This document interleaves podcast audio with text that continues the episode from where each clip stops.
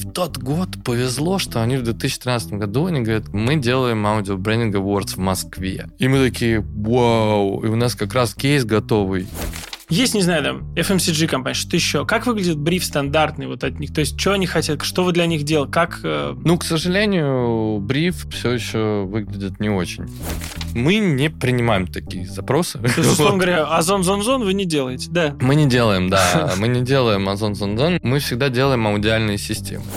То есть человек, когда взаимодействует с брендом, он его должен не только видеть, но он его должен слышать.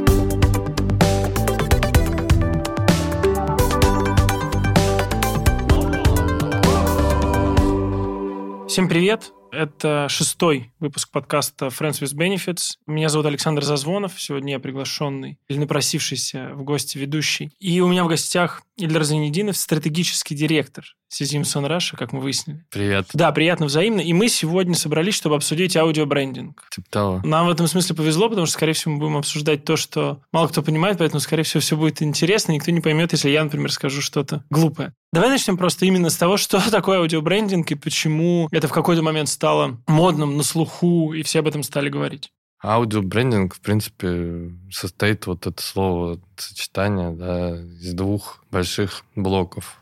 Аудио, туда входит все, что связано, наверное, со звуком, все, что связано с информацией, которая передается с помощью волн. А с другой стороны, брендинг — это большая такая дисциплина, которая также занимает большое какое-то значение в целом в коммуникации. Вот это, наверное, два больших таких блока, которые вместе объединяют в себе это дисциплина. И, в принципе, это инструмент управления аудиальной коммуникацией бренда. Угу. Это был первый твой вопрос. А какой второй был? Мой второй был, скорее, почему это сейчас модно, но мне... А, почему? А, да, да, да. Модно это потому, что я бы даже сказал, не, ну если это уже модно, то я прям вообще рад. Потому что, может быть, э, расширение пришло, пришло даже время, наконец, как бы.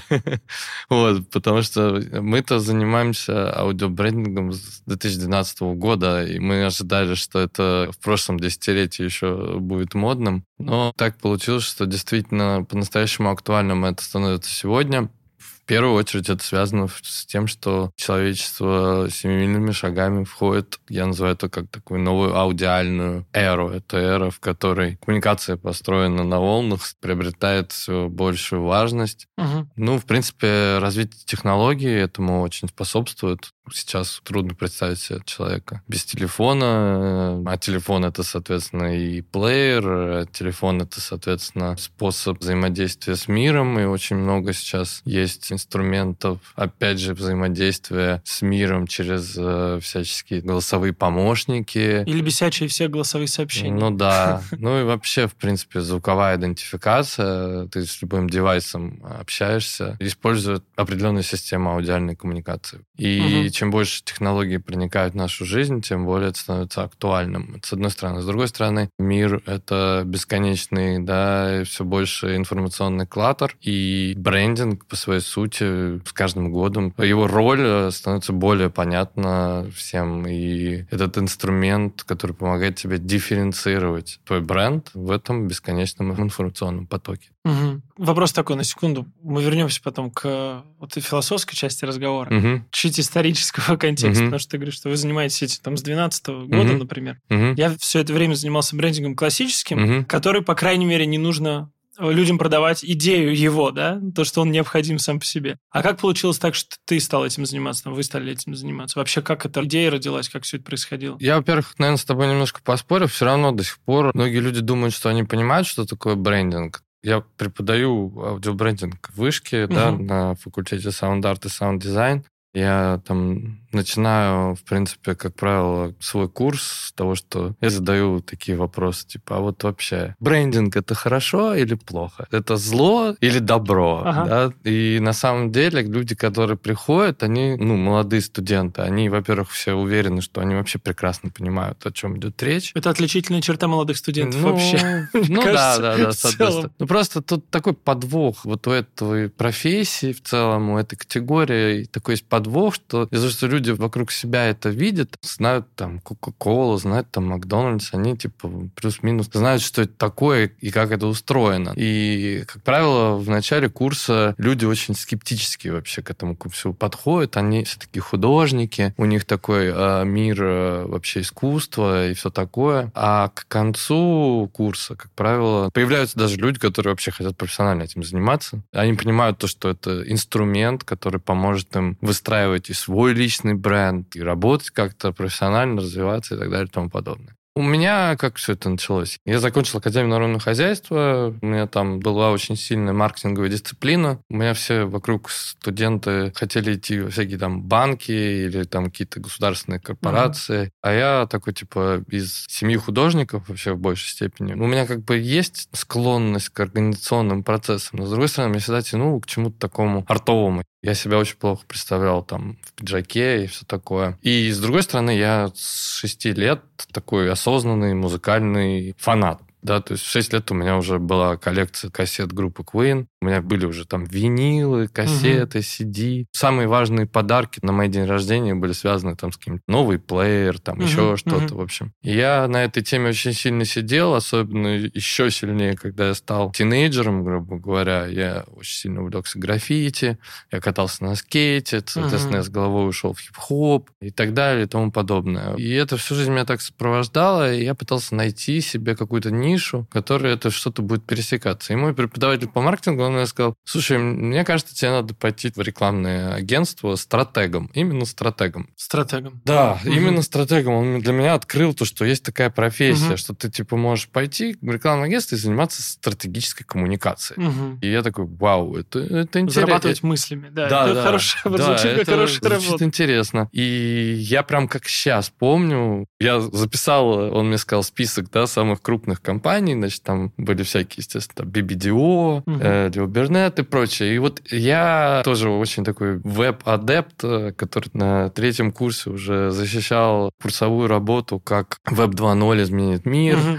Что такое Life Journal, э, почему это надо. Очень для меня большое значение имел сайт компании. И тогда у Leo Burnett э, Russia, ну и вообще у Leo Burnett был просто отпадный сайт. И я подумал, блин, не, вот это, короче, компания, где я хочу работать стратегом. И удивительным образом так сложилось, то, что я, в принципе, уже даже на пятом курсе, я везде плюс-минус рассылал резюме, но Лео Бернет там целенаправленно хотел, желал, и туда там постоянно что-то стучался. И вот меня позвали на собеседование. В общем-то, Маш Тиунова, человек, mm-hmm. который в моей жизни сыграл большую очень роль стратегический директор Лео Бернет uh-huh. Раш на тот момент. Мне просто так понравилась атмосфера в агентстве. Мне очень понравилось, каким Маша тогда была фриком, и она зацепилась за совершенно какие-то дурацкие вещи в моем резюме. У меня был такой пункт э, менеджер по продаже БУ автомобилей в кооперативе «Медвежата». Я просто типа барыжил чуть-чуть тачками. У меня рядом с домом был кооператив медвежата. И я думал, как же мне зафиксировать, что я тачки продавал. И я решил, знаешь, вот написать такую вот, короче, нюанс. И она сказала, вот, вот я в твоем... Стратегическое мышление, да, я в твоем резюме увидела интересный пункт. Расскажи-ка об этом поподробнее. Вот. Ну, короче, мы с ней поугорали, и э, в итоге она взяла меня на работу, и я стал там ну, младшим менеджером по стратегическому планированию. Естественно, она там перевернула мое сознание, мое представление вообще о чем. Что такое маркетинг, что такое брендинг, что такое стратег и его роль. Это моя школа, мой базис, э, вот. И, в принципе, она ну, зажгла во мне интерес к этому еще больше. Угу. Ну и с тех пор я потихонечку там продвигался по там какой-то своей карьерной лестнице, но я тем временем и не бросал свою музыкальную угу. историю. Не выбрасывал винил? Не-не, винил только наоборот как бы копились. И плюс у меня появлялось все больше и больше друзей, которые, в принципе, связаны с музыкой, которые пишут музыку. И параллельно вот э, мы запустили там свой первый лейбл «Рад», угу. начали выпускать свои там CD, я их начал рассылать по миру через ужасную на то время почту России. Это было просто ад. Ну, это, в общем, не суть, но суть в том, что музыка играла большую роль в моей жизни, и я наблюдал за тем, как этот невероятно важный медиум совершенно небрежно эксплуатируется в рамках такого крупного и серьезного рекламного агентства, да, там, как Леобернет. То, что я прям видел этих продюсеров, которые там типа, а, у нас через неделю выходит ролик, нам нужно срочно решить, что же у нас там будет за музыка. И там, да, у меня есть знакомый, он пишет что-то, да, да, да. срочно к нему, окей. И там все в последний момент. Я такой думаю, ну не может быть такого, как бы музыка обладает такой невероятной силой, и нельзя ее недооценивать, нельзя к ней так небрежно относиться. И неужели в мире так устроено везде? И тогда я начал свой, э, так сказать, research на тему того, что вообще в мире происходит, и как люди к этому относятся на международном уровне. Я выяснил, что существует такое понятие, как аудиобрендинг. Существуют такие агентства, которые занимаются исключительно аудиобрендингом. Тогда у меня уже в голове все щелкнуло. Я уже тогда где-то в районе пяти лет работал в коммуникации. Я, в принципе, там выиграл несколько больших питчей. Я понимал, как это плюс-минус устроено. Мне уже немножко становилось скучно. Угу. И мне хотелось, в принципе, всегда что-то сделать свое. Ну и тогда, в принципе, сначала с товарищем, с моим, с Артемом Рязановым, мы придумали, что надо сделать вот агентство аудиобрендинга. Это было первое агентство, которое у нас называлось оно «Радар». И плюс, благодаря тому, что у меня были связи в коммуникации, ну, вообще в тусовке. А, я еще что делал? Я создал такую, типа, презентацию на час о том, что такое вообще аудиобрендинг, uh-huh. какие есть глобальные кейсы, какие есть глобальные подходы, принципы, и вообще как это все классно, увлекательно. И начал с того, что там внутри агентства об этом рассказал. Ну, короче... А, ну, просто... ну, сделали, но ты еще работал в Лео Бернет. Нет, я уже тогда работал в Deluxe Interactive. Uh-huh. И там Саша Семин, такой замечательный человек, uh-huh. вот я, э, как сейчас помню, в общем, он пришел на эту мою лекцию про аудиобрендинг, и у него отложилось в голове, что типа, ага, чувак, тут, короче, вот этой темой интересуется. А он тогда потом в итоге стал э, консультантом бренда Aeroexpress, который только, можно сказать, запустился, угу. и он им как бы сразу же такой, типа, ребята, вы должны... Вот кому подходит аудиобрендинг. Вот кому вот... нужен да, аудиобрендинг. Да. А он еще ездил по Франции, и он слышал, типа, как это там устроено с э, их брендом SNCF, и, в общем, он такой, все, Ильдар, вот, короче, вам нужен кейс, это будет ваш первый кейс, э, погнали. Ну и, собственно говоря, все, мы, по сути, как бы запустили это агентство с пониманием того, что сейчас у нас будет там Аэроэкспресс, и надо за него биться, и в любом случае надо его как-то брать, надо его делать, во что бы то ни стало. Ну, собственно, в итоге... Еще бы не было понимания, как делать, вообще, как все это... Не, ну, как бы только верхнеуровнево, так, э, понаслышке, в общем-то. Вот. Ну, то есть, с одной стороны, была полная уверенность в том, что музыкально нам хватит таланта это сделать красиво, сделать это так, чтобы это приятно было. Ну и с точки зрения стратегии, все-таки мой опыт упаковки тоже сыграл свою роль, и мы, в принципе, сделали серьезную презентацию, сделали несколько направлений, привлекли разных музыкантов. В общем, постарались. Постарались так, что днем и ночью не спали, естественно, и все такое. И сделали, и более того, потом был процесс интеграции этого аудиолога. Мы непосредственно ездили на все экспрессовские точки, которые находятся на вокзалах, на аэропортах. Угу. Везде контролировали, как, э, какой уровень звука, как это везде звучит, правильно ли это звучит. Проходили через все вагоны. Ну, короче, там целое огромное приключение было. Крутой experience, конечно. В общем, реализована была эта история. А сколько вот времени вот такой кейс занял тогда?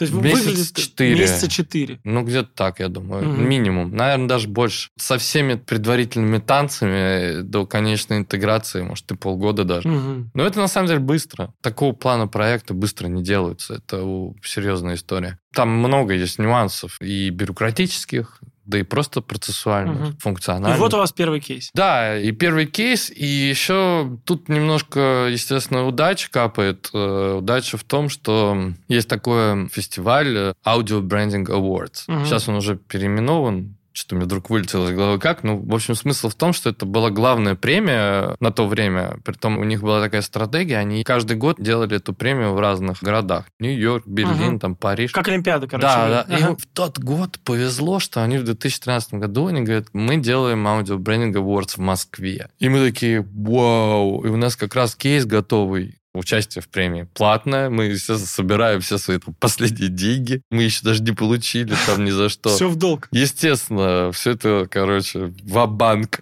вот. И мы подаем, значит, на эту премию. И чудом совершенно попадаем в топ-10 кейсов и на нас обращает внимание международное сообщество. И международное сообщество приезжает в Москву на эту аудио Branding Awards мы, опять же, печатаем шикарные визитки. Показываем, что мы самые да. профессионалы из всех. Да. да, да, да. И я включаю максимально свое обаяние и стираю вообще всякие грани приличия. И как бы я вижу человека, я просто к нему подхожу с карточкой и задаю ему вопрос. Здравствуйте, добро пожаловать. А вы как прибыли вообще в Москву? И он такой, ну, на Аэроэкспрессе, да. Я такой, ну, наверное, вы слышали нашу работу? Ну, и 95% реально прибыли на Аэроэкспрессе, и они реально слышали, и они реально такие, типа, блин, мы вот как только прибыли в Москву, мы поняли то, что это прогрессивный город, то есть нас сразу же встречали каким-то звуком. Но это действительно на тот момент было довольно как бы прогрессивно. И самое главное то, что на эту конференцию приехал Микаэль Буминдиль, это вот президент Сизимсон. Для меня тогда Сизимсон был законодателем абсолютно категории. То есть это такое агентство, которое с 95 -го года работает, которое сделало огромное количество кейсов, которое сделали кейс с SNCF, угу. которые, ну, просто ты смотришь на это и думаешь, вау, вот это типа серьезный став. И Микаэль Буминдиль также приехал на Алиэкспрессе, также он заценил это. И с другой стороны, Микаэль Буминдиль сделал совершенно невероятную презентацию. Я был совершенно очарован его харизмой и его цифрами, потому что на тот момент, я помню, Audio Branding Awards, они типа сначала делали отчет, они там говорили, вот э, рынок всей категории глобально 3 миллиона долларов. Я такой думаю, что это за цифры такие вялые? Да. И Микаэль Бумендиль такой потом выходит, говорит, я не знаю, что у вас там за категория, но как бы у нас побольше, в общем, чисто в агентстве оборот.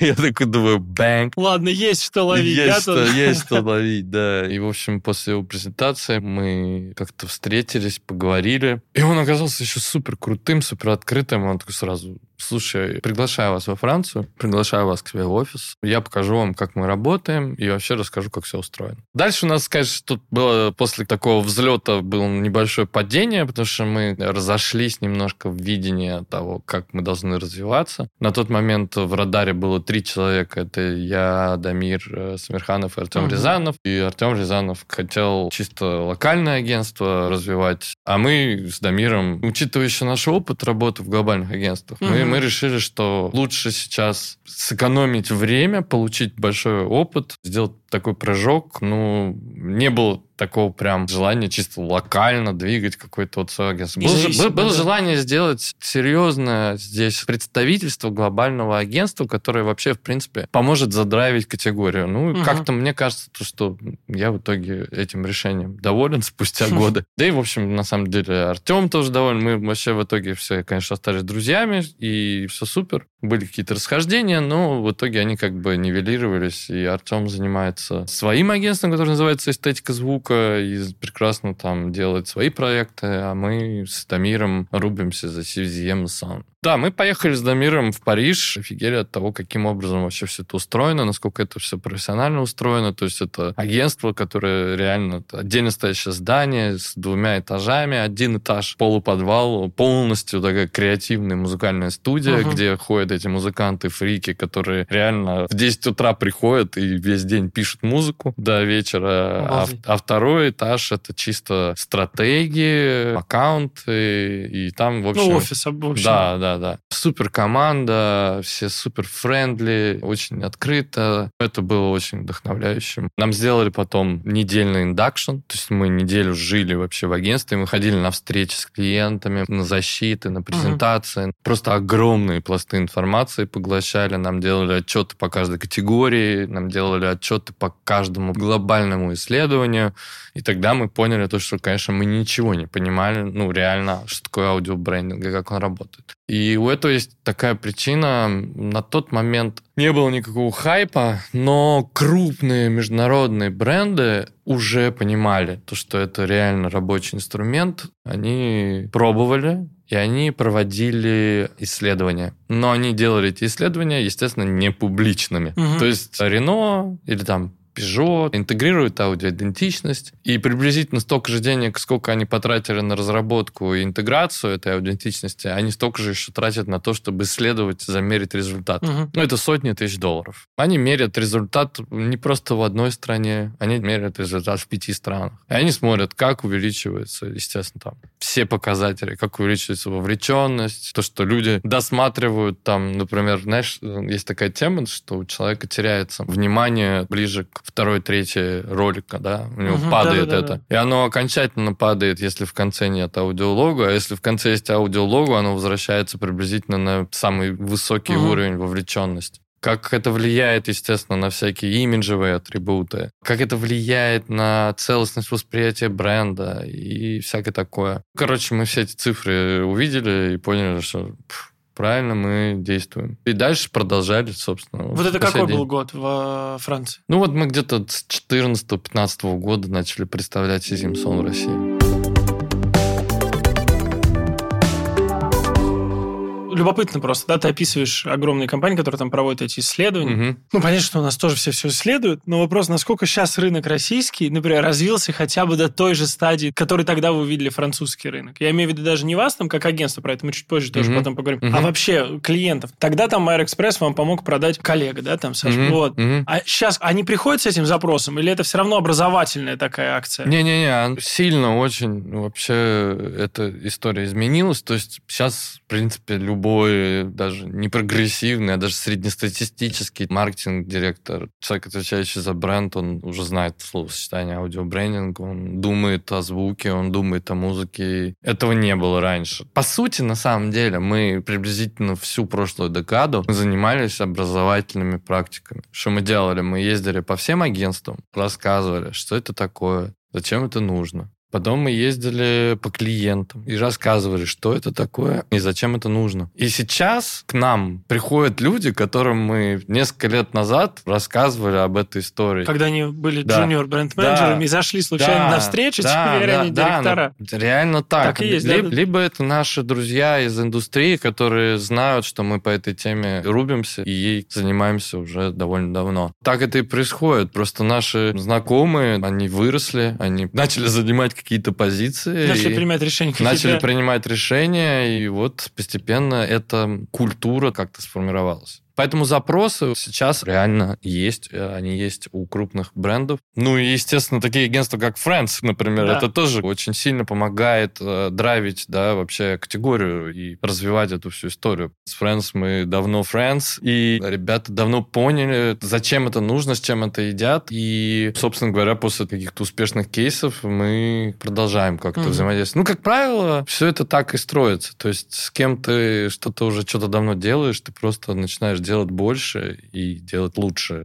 Ну, клиентский запрос есть. Очень интересно. Мне понятно, например, задача действительно для какой-то компании там с логистикой. Ну, UTR тот же возьмем, ты вот Мгм, говоришь, да. что мы там вместе делали. Да, UTR да. понятная штука, действительно. Ты должен Мгм. понять, что ты в этом самолете, там, ну, и- Мгм. а потом выйди из самолета, там, не знаю, билет у тебя должен распечататься Мгм. с понятным. Мгм. Должен быть в какой-то экосистеме. Есть, не знаю, там, FMCG компания, что еще? Как выглядит бриф стандартный вот от них? То есть, что они хотят, что вы для них делаете? Как... э, Ну, к сожалению, бриф все еще выглядит не очень. То есть тот бриф, который вы там получаете на визуальную идентичность, я уверен, то, что он со временем эволюционировал, уже есть какой-то, да, там стандарт, скажем так, есть понимание этого брифа. Аудиальный бриф, он, конечно, все еще слабоват, потому что все-таки до сих пор есть такой запрос, который вообще для нас типа неприемлем, типа, а нам нужен трехсекундный логотип. Мгм. Аудиологотип, в смысле, какой? Звучок аудиолого. там Нам нужен звучок, М, да, ну, сделайте да. нам звучок, Да, да. да, Да, ага. ну, вы знаете, м, да, ну, да, Да. мгм. там, I'm I'm loving loving it, I'm loving да. it, там, ну, вот это что-нибудь сделайте. Ну, вы же можете. Да, да, да. Да. Ну, там, естественно, чтобы это бренду подошло, Да, что там да. все такое, вот. Мы не принимаем такие запросы. То есть, условно говоря, озон зон зон вы не делаете, да. Мы не делаем, да, мы не делаем Озон Зонзон, мы всегда делаем аудиальные системы. То есть мы с самого начала говорим о том, что, ребята, на самом деле вы даже сами не сможете купить в большинстве случаев просто двух-трехсекундный звучок, потому что вы не поймете, как эта история масштабируется, как она работает в рамках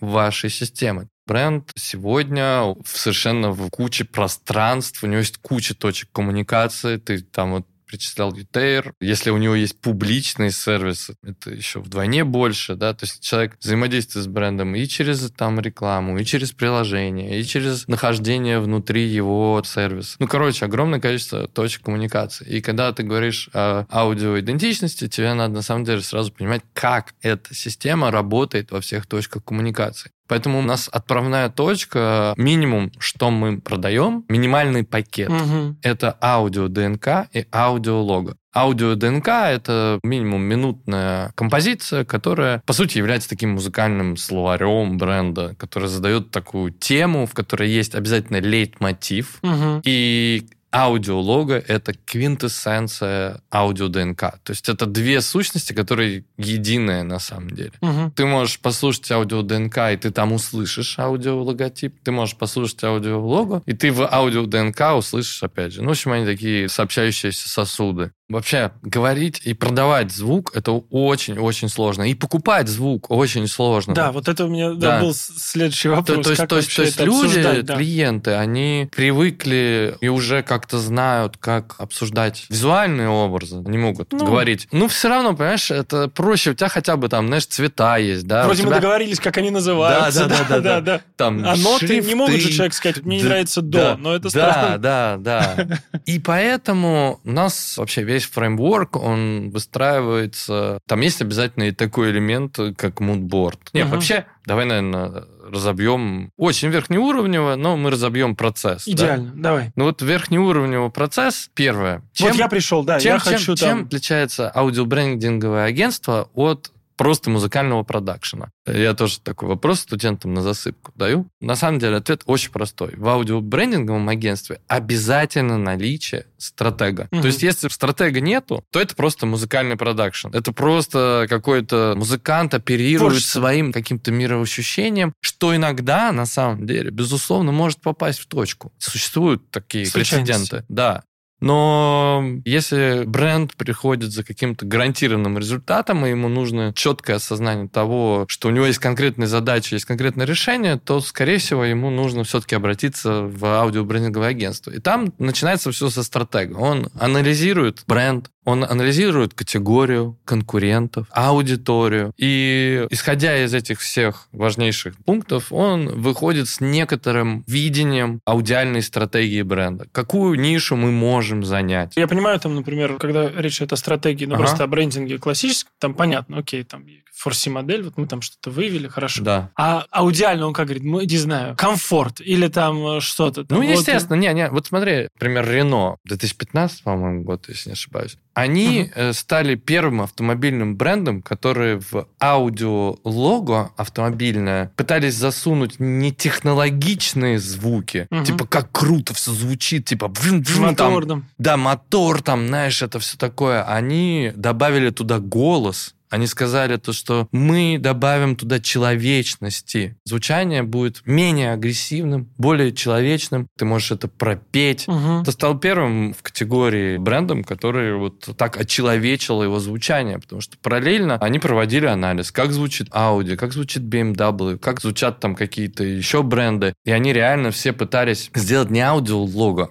они пытались сделать SoundFX. Мгм. Есть такая история. Люди иногда думают, то, что SoundFX — это аудиолого. Мгм. Вообще до тех пор, пока ты аудиолого пропеть не можешь, это не аудиолого. Ты реально должен его спеть. Да. Это обеспечивает хорошую запоминаемость, масштабируемость. Это и есть тот самый лейтмотив. Соответственно, довольно простая история, да? Мгм. каким образом они это выявили? Они провели анализ категории, они развели это все По карте там. да, по Мгм. карте. Они говорят, ну вот эти вот бренды, они все топчутся на территории технологичности, на территории SoundFX. Мгм. Мы пойдем другим путем. Это будет пропевка, это будет голос человека. Мы отчеловечим это, это станет менее агрессивно. И это будет больше соответствовать образу бренда, который сейчас он пытается транслировать. Вот, собственно говоря, пример стратегии. Класс. И стратег, ну, в данном случае ты, я так понимаю, там, Мгм. или брифует Кого? Нет, дальше вот смотри, Или как, как, когда... Эта стратегия презентуется, правильно? же, наверное? Естественно, эта стратегия презентуется, мы вместе разбираем, а, смотрим. То есть клиент, на самом деле, начинает обращать внимание на то, на что он не обращал внимания, потому что мы структурируем информацию для него. Мы говорим, вот посмотрите, вот этот бренд, вот он так вот звучит в этих точках, вот у него несколько моделей, но они все в одном жанре, например, пытаются выступать, или там еще что-то. Мы анализируем это все, выдаем, и уже у клиента, во-первых, он начинает понимать, что мы вообще делаем. Плюс ко всему мы говорим о том, какое-то видение у нас появляется, куда нам идти. И если клиент говорит, да, видение интересное у вас, это резонирует с тем, как я чувствую бренд, это Мгм. резонирует с тем, как я чувствую аудиторию, это резонирует с тем, куда мы движемся. И в этот момент мы создаем аудиальный мудборд. Это тоже делает стратег. Мгм. Откуда сорс этого мудборда какой? То есть это Сорс может быть этого мудборда- композитор, музыка, Сорс этого так? мудборда — это музыкальная наслышанность человека, его аудиальный музыкальный багаж. Я имею в виду, что это может быть не другие там аудио. Это может быть вообще- Это может быть вообще все, что Все, угодно. что угодно. Крик бегемота. Крик бегемота это опять же ближе к саунд-эффиксу. Здесь скорее ты пытаешься нащупать. Ну, то есть, например, мы, естественно, какие-то выделяются ценности, которые Мгм. там должны обязательно быть в этом гипотетическом аудиальном стиле, который мы разрабатываем. Многим брендам, как правило, там нужна технологичность, то есть Мгм. это должна быть там, технологичность. Ну, некоторым брендам, может быть, и не важна. Наоборот, им важна в большей степени человечность, близость к природе. То есть какой-нибудь Ля Рош Пазе хотят подчеркнуть натуральность, свою природность и так далее. И ты выделяешь какие-то ключевые слова вот эти. И потом через мудборд ты раскрываешь, что технологичность, она может быть разной. Она может быть агрессивной, Мгм. или же наоборот, она может быть биомеханической. Мгм. Там, да? Безэмоциональный. Да, наоборот. да, да. Или она может быть там нейтральной, или она там... Ну, короче, ты на самом деле, ты начинаешь уже вот эту вот категорию вскрывать через мудборд. И вот на эти ключевые какие-то ценности, смыслы, семантика, да, какая-то начинается. То есть ты на них уже насаживаешь аудиальный мудборд. Очень важно еще то, что ты не берешь целиковые композиции, не сидишь с клиентом и заставляешь его слушать там Богемская рапсодия. по- да, да, да. Ты берешь из богемской рапсодии 30-40 секунд, которые тебе кажутся очень важными, потому что тут есть определенный набор инструментов, определенный темп, определенная тональность и так далее и тому подобное.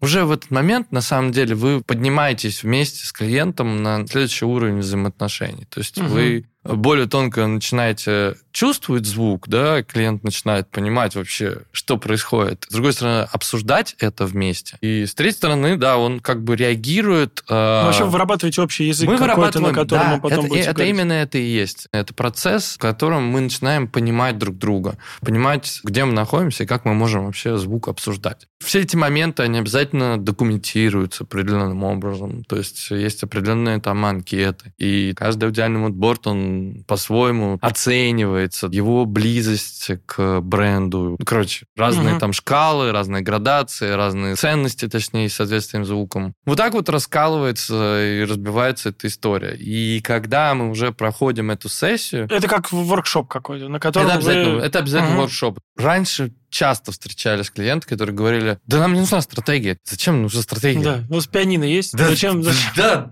вы что, нам звучки нужны. Вот эти ваши стратегии, это все вообще от лукавого. Вот. То есть мы не беремся за работу, если клиент реально не понимает, что нужна стратегия и там отказывается это взять. Это значит, что, скорее всего, мы ни к чему не придем. Мгм. То есть не будет туннельчика, по которому мы вместе идем, это будет хаос. Но мы не беремся, соответственно, если они не соглашаются на то, чтобы участвовать в сессии в этом воркшопе. Притом мы всегда настаиваем на том, чтобы в этом процессе устраивали люди, которые принимают решения. Очень хорошо понимаю. Да. Дословно наша позиция. Конечно, Да-да-да. потому что в итоге-то мы придем с какой-то историей, и человек, который вообще в этом участие не принимал, он такой что-то услышит в конце. На презентации проекта он там что-то слышит и такой Что обладает это? гениальным вообще видением. И как бы так вот это все не то. Нам на самом деле нужен звук бегемота. Да, Вот. да, да. Вот, ну и как И бы... баян. Да, мы когда проходим вот эти процессы, значит, мы уже как бы научились друг друга слышать, мы научились немножко говорить о звуке, мы какой-то тоннельчик организовали, по которому весь этот процесс будет происходить. Я запомню этот термин. Да, да, да. Что мы организовали туннель. Да, да, да.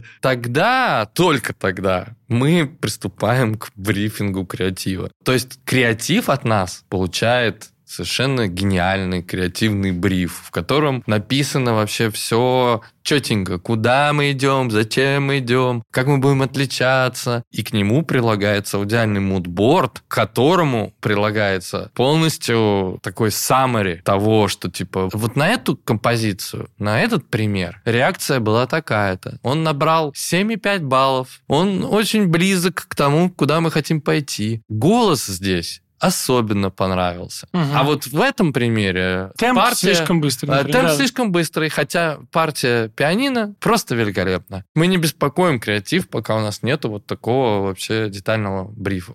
Меня воспитали в Вилбернете, что хороший бриф – это половина работы. Это так и есть, да. если не больше, конечно. Да, если не больше. И мы поэтому жестко рубимся за то, чтобы у нас был крутой бриф понятный, и чтобы он уже исходил из понятной стратегии и так далее, и понятного бутборда. А креатив это кто? Это музыканты? По креатив, факту, кто эти люди? Да, которые... Креатив это вот тот вот э, первый этаж э, вот этого офиса. Ну, у вас это кто? У нас весь креатив в Париже. Мы брифуем... Угу. Мы а, брифуем вы брифуете Париж. Да, мы а. брифуем Париж. Притом, знаешь, если там пять лет назад это у кого-то вызывало, типа, что? Вы работаете с креативом дистанционно? Типа, Мне кажется, за последние два года вообще все вопросы Да, да, да. Мы, в принципе, тогда уже нормально работали с ними. У нас супер взаимопонимание. Для них периодически делаем погружение, induction, что такое русский звук, uh что такое русская композиторская мысль. uh Вот, они на самом деле и так знают неплохо всю историю. Ну, короче, они от нас получают этот супербриф, мы с ними проводим сессию, и они уходят, соответственно, работать. Опять же, а что такое хороший креатив в аудиобрендинговом агентстве? Хороший креатив — это которым уже выработан язык взаимопонимания между музыкантами. Угу. Это люди, которые не просто там, знаешь, разбросаны по миру, там где-то что-то сидят, они реально вместе уже прошли очень большой путь. Когда им говорят, э, нам нужен Sound of Luxury, и при этом там Sound of Luxury такой-то, такой-то. Э... Sound of Russian Luxury. Да, да, да, да, да. Они уже, понимаешь, они смотрят друг на друга такие, так, ну ты мне этот клавишную запиши вот эту историю. Да, он такой, да-да, окей. Они все мультиинструменталисты, э,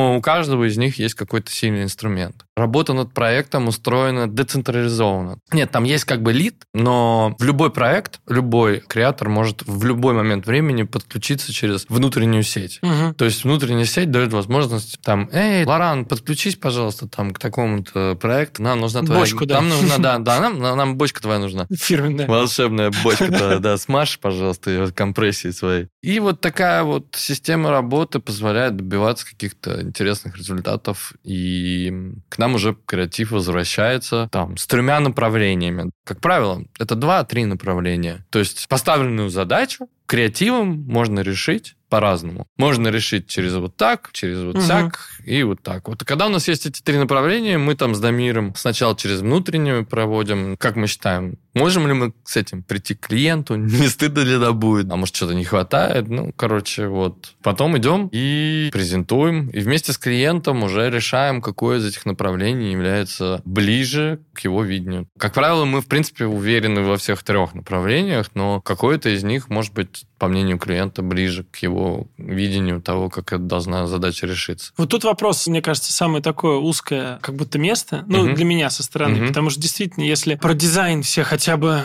ну, псевдо-общий язык выработали, и угу. наша, на самом деле, задача, когда мы презентуем дизайн, это выработать тот туннельчик, угу. на котором мы как раз не будем дизайн как таковой обсуждать, угу. а будем угу. логику обсуждать. Угу. Про музыку вообще никто ничего не может сказать, потому что музыкальную школу, например, не все закончили. Угу. Я же не могу говорить, вы знаете, вот это там не моя гармония, это угу. не гармония нашего угу. бренда. Я угу. Не знаю, что за гармония. В каких терминах люди дают комментарии вообще? И как бороться с тем, если кто-то все-таки закончил музыкальную школу и начинает рассказывать, что, вы знаете, нет, это все антимузыкально и так далее? Мы, во-первых, как правило, любое из этих, опять же, направлений, мы не приходим голые, там, типа, плей включил и погнали. Mm-hmm. Типа, что думаете? Каждое направление у нас получает какое-то название. Да, а как бы, в голове. Да, в голове. Плюс мы даем определенное описание. Мы, опять же, делаем шкалу. Простой пример вот этой технологичности, о которой можно совершенно по-разному сказать. И мы говорим, вот на самом деле вот это вот там более человечно, но не так, там, не знаю, ярко. А вот это вот ярко, но, возможно, слишком агрессивно для текущего бренда. Ну и, соответственно, мы уже задаем какие-то определенные ощущения, определенные градации То есть определенные шкалы, да, вот эти вот. И по этим шкалам раскидываем наше направление. Ну, вот так вот это все происходит. Ну, здесь довольно так помогает агентство, которое много лет с этими клиентами. С этими знают. клиентами. Они знают. И клиент тоже, например, да, у них вообще есть история тоже каких-то взаимоотношений. Арт-директор, он может просто сказать, типа,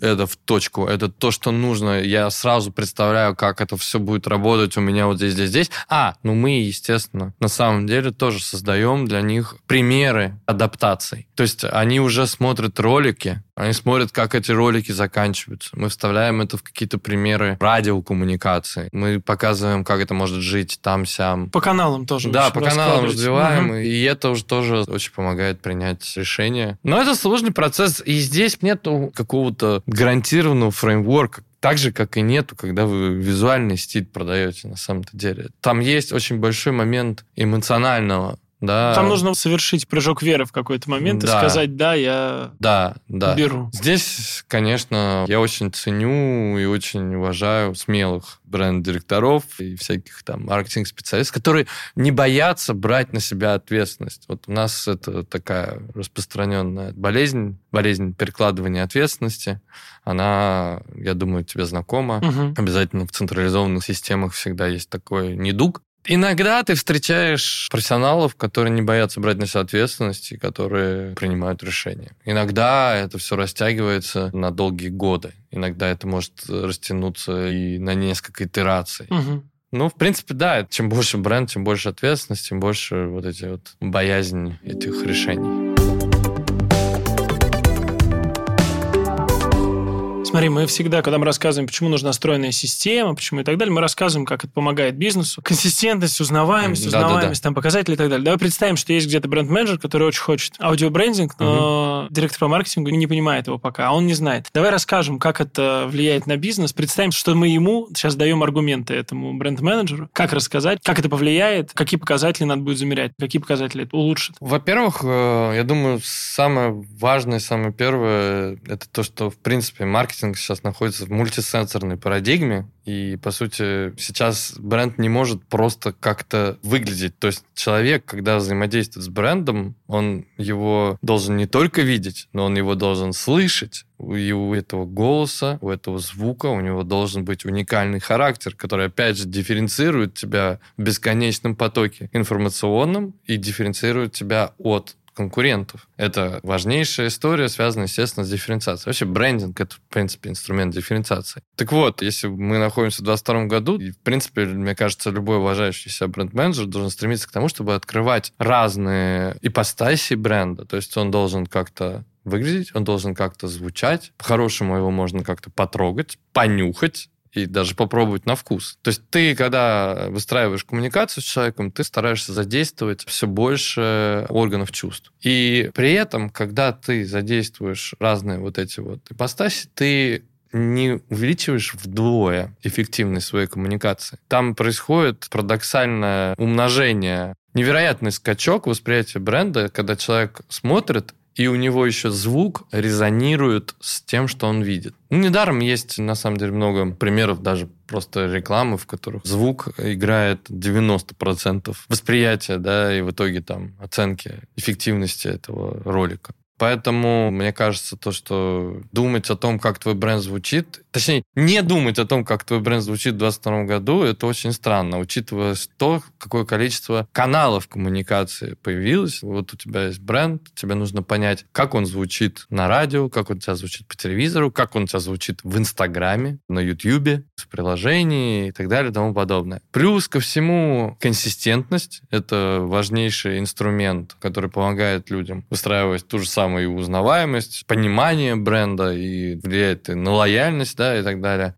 Конечно, с помощью звука ты выстраиваешь консистентное восприятие бренда. То есть представьте себе логотип Кока-Колы, э, вы такие едете вдруг, в руках бутылочка с каноническим красным логотипом, а билборд э, вдруг черно-белым написан, и там комик Сансом написано Coca-Cola. Ну, типа, это же ведь какая-то странная, да, история. И со звуком, на самом деле, происходит то же самое. То есть мы вот часто приводили пример Альфа-банка, который позиционирует себя как прогрессивный, молодежный банк, который идет в ногу со временем. Он такой современный. Но когда ты звонишь на службу поддержки, Там тебя Let My вру- People Go. тебя врубается да. Let My People Go. Ну, типа, Очень хорошая песня, но вот, не факт, ну, что ну, типа, подходящая. what the fuck? А вот этот вот как бы зумер, вот этот молодое поколение, я вообще не очень верю, потому что это им резонирует вообще с образом, брендом. Это вот и есть тот пример, когда вроде как у тебя Кока-Кола везде красная, Да. и бутылочка понятная, и логотип красивый, запоминающийся, везде ты видишь один. А тут вдруг ты его видишь, это Sans написано. На самом деле тот же самый эффект происходит, когда ты звонишь на линию Альфа-банка и слышишь вот это вот «Let my people go». Ты не разговариваешь с аудиторией на одном языке. Ты уже ее фрустрируешь. И это, опять же, хороший пример того, то, что звук обладает очень большой силой, и неправильное использование звука гораздо быстрее навредит бренду. Это очень опасный инструмент ввиду его невероятной силы. Вот пара аргументов, которые мы, как правило, используем. Я могу привести какие-нибудь циферки, например, SNCF аудиологотип. Мгм. Узнаваемость аудиологотипа SNCF, если брать население Франции, 93% населения Франции узнает с закрытыми глазами, что это бренд SNCF. 89% узнает с первых двух нот. Мгм. Ну, то есть бешеная запоминаемость, которая, ну, реально влияет на конкретные вот эти вот маркетинговые И показатели. получается на, на проходимость сообщений, на количество конечно, контактов. Конечно, естественно. Это твое невидимое оружие, которое ты можешь использовать. Мне кажется, аргументов куча. Да, да, так да. что, и кто нас слушает, значит, пожалуйста, Сизимсон Раша, Friends, мы можем помочь Well, welcome on board. Да, класс, спасибо огромное. Да, тебе Мне кажется, спасибо. было, было. Было? Ну, я надеюсь. Да, да, спасибо. Все, всего доброго. Спасибо большое. Всем спасибо, да, друзья. Пока. Friends will be friends.